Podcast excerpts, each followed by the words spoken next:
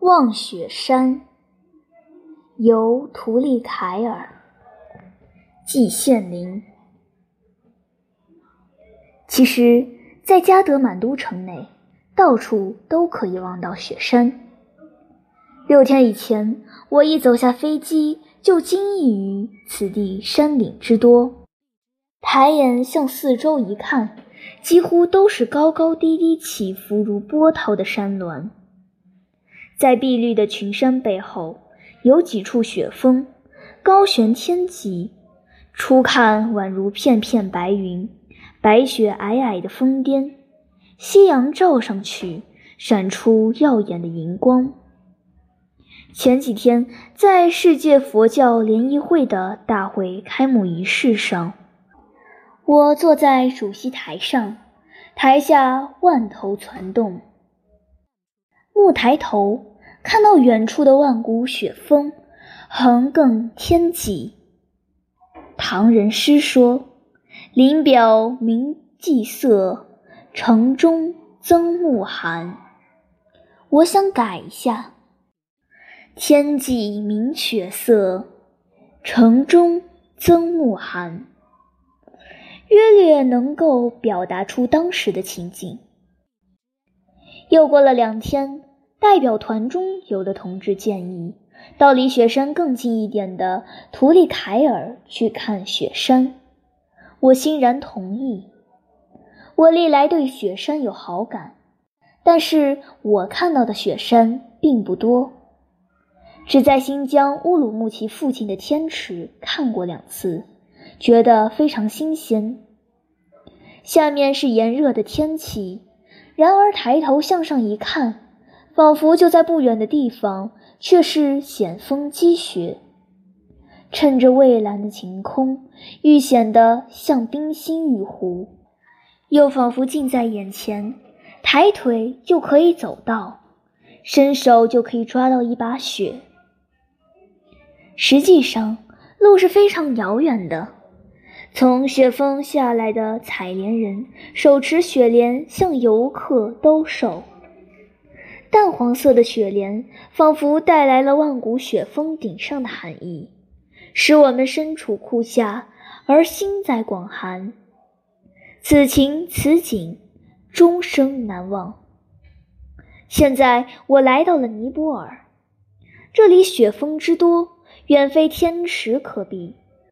仅仅从加德满都城里面就能够看到不少。在全世界上。也只有我国西藏和尼泊尔有这样多、这样高的雪峰。我到这里来的时候，曾在飞机上看过雪山，那是从上面向下看。现在如果再从下面向上看一看的话，那该是多么有趣、多么新鲜啊！怀着这样热切期待的心情。我们八个人立即驱车到了图里凯尔。这个地方离雪峰近了一点，但是同加德满都比较起来也近不了多少。可是因为此地距小峰之巅，前面非常开阔，好像是一个大山谷，烟树迷离，阡陌纵横。山谷对面。一片云雾上面，就是连绵数千里的奇峰峻岭。从这里看雪山，清晰异常。因此，多少年以来，此地就成了饱览雪山风光的圣地。外国旅游者没有不到这里来的。如果不到这里来，不管你在尼泊尔看到过多少地方，也算是有虚此行。离开之后，后悔莫及了。今天天公确实真是作美，早晨照例浓雾蔽天，八九点钟了还没有消退的意思。尼泊尔朋友说，今天恐怕要全天阴天了，看雪山有点问题了。然而，我们的汽车一驶出加德满都，慢慢的向上行驶的时候。天空里忽然烟消云散，一轮红日高悬中天。尼泊尔主人显然高兴起来，他们认为让中国客人看到雪山是自己的职责，我们也同样激动起来。我们不远万里而来，如果不能清晰地看一下雪山的真面目，能不终生感到遗憾吗？在半山坡的绿草地上，早已有人铺上了白布，旁边的桌子上摆满了食品。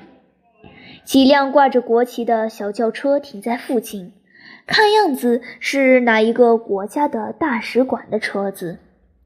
大人、小孩、男男女女在草地上溜达着，手里拿着望远镜，指指点点，大概是议论对面雪峰的名称。在我们眼前，隔着那一条极为广阔的峡谷，对面群峰林立，从右到左。蜿蜒不知道有几百几千里，只见黑压压的一片崇山峻岭，灰色的云彩在上面飘动，简直分不清哪是云，哪是山。在这群山后面或者上面，是一座座白皑皑的万古雪峰，逶迤也不知道几百几千里，巍然耸立在那里。偶然一失神。这一座座的雪峰仿佛流动起来，像朵朵的白云飘动在灰蓝色的山峰上面。这些雪峰太高了，相距那么远，还要抬头去看。我还从来没有看到过这样多、这样高、这样白的雪峰。我知道这些雪峰下面蓝色的云团也并不是云彩，而是真正的山。仿佛比这蓝色云团再高的地方，就不应该再有山峰了。可是那些漂浮在这些蓝色云团的白色的云彩，确确实实是真实的雪峰。这真可以算是宇宙奇景，别的地方看不到的了。按照地图，从右到左，一共排列着十三座有名有姓的雪峰。在世界上都广有名声，其中有不少还从来没有被凡人征服过。上面什么样子，谁也说不清楚。人们可以幻想，大概只有神仙才能住在上面吧。过去的人确实这样幻想过。中国古代的昆仑山上，不就住着神仙吗？印度古代的神话也说，雪山顶上是神仙的世界。可是世界上哪里会有什么神仙呢？然而，如果说雪峰上面什么都没有，我的感情似乎又有点不甘心。那不太寂寞了吗？那样晶莹澄澈的广寒天宫，只让白雪统治，不太有点煞风景了吗？我只好幻想，上面有琼楼玉宇、朗苑天宫，那里有仙人，有罗汉，有佛爷，有菩萨，有安拉，有大梵天，有上帝，有老天爷。不管哪一个教门的神灵们，通通都上去住吧。他们乘鸾驾风，骑上猛狮白象，遨游太虚吧。别人看了雪山想些什么，我说不出。我自己却是浮想联翩，神驰六合，自己制造幻影，自己相信，而且乐在其中。我真有流连忘返之意了。当我们走上归途时，不管汽车走到什么地方，向右面的茫茫天际看去。总会看到亮晶晶的雪山群峰直插昊天，这白色的群峰好像是追着我们的车子直跑，一直把我们送进加德满都城。一九八六年十二月一日，于北京大学朗润园。节选自《尼泊尔随笔》。